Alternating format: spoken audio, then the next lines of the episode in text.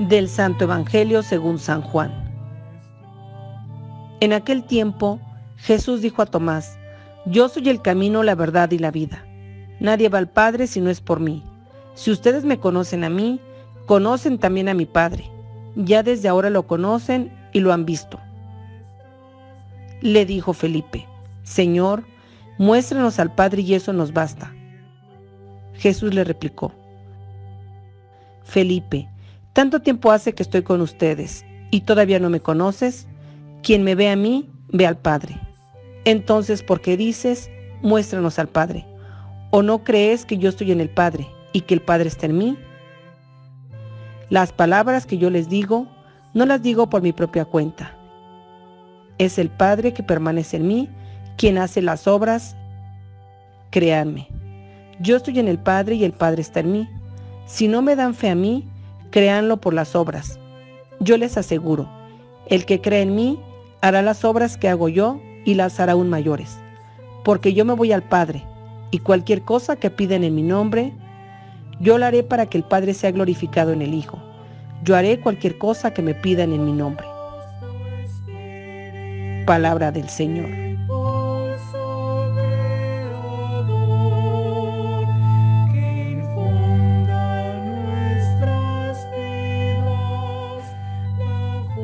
Para comprender mejor este Evangelio, consideremos la ubicación que le ha dado el evangelista. Estamos en los comienzos de la despedida de Jesús. El Evangelio no podía ser más dramático. Apenas ha pasado el episodio del lavatorio de los pies y Jesús les anuncia dos traiciones, la de Judas Iscariote y Pedro, y ha anunciado su despedida. Estas tres noticias provocan un ambiente de tristeza e incertidumbre. Si uno lo iba a traicionar y el otro lo va a negar, ¿qué se esperaba de los otros? Ante esta realidad podemos admirar la delicadeza de Jesús. Se preocupa de que no se turbe el corazón de los discípulos. La pasión está cerca. Jesús sabe que este acontecimiento será causa de gran desconcierto. Por eso se preocupa de preservarlos de un desconcierto prolongado. Para ello les dice, no se turbe su corazón, crean en Dios y crean en mí.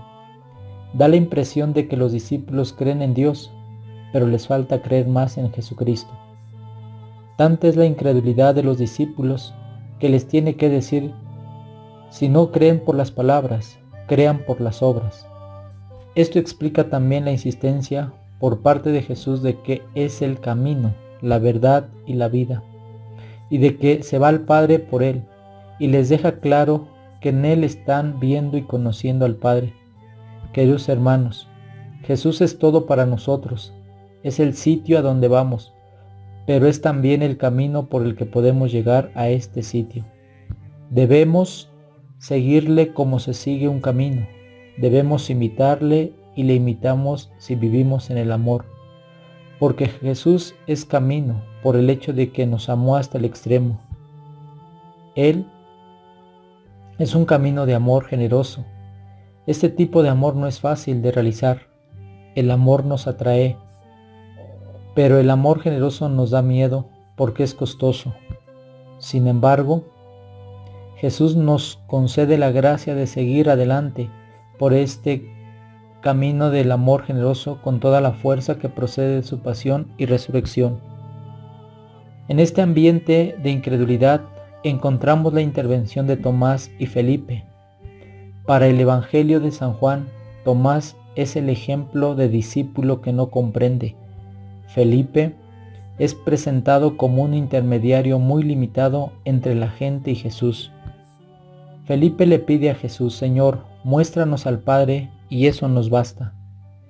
Del mismo modo que Moisés le pedía a Dios que le mostrara el rostro, ahora Felipe le pide que le muestre al Padre. Dios había respondido a Moisés, podrás ver mi espalda, pero mi rostro no lo verás. La revelación directa de Dios es imposible para el hombre. Podemos ver el rostro del Padre en el rostro de Jesús. Quien me ha visto a mí, ha visto al Padre, dice Jesús. Si queremos conocer a Dios Padre, Debemos contemplar a Jesús detenidamente, escucharle y seguirle. Así conocemos mejor a Dios y así se nos ha revelado en su gloria de amor. El misterio pascual y el rostro de Jesús nos han revelado la grandeza y la bondad de Dios. Jesús exhorta a creer en Él para realizar las obras de Él e incluso otras mayores.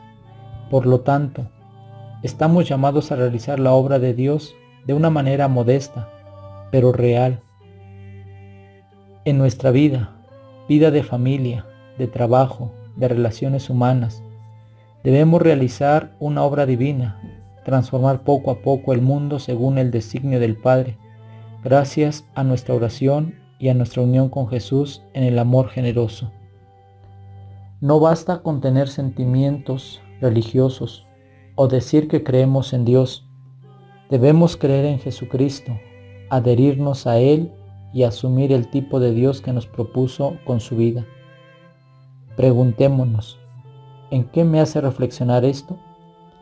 Las exigencias así como los retos que nos plantea el seguimiento de Jesucristo, incluso los malos comportamientos de ciertas personas con mucha facilidad se pueden convertir en pretexto para no adherirnos a Él.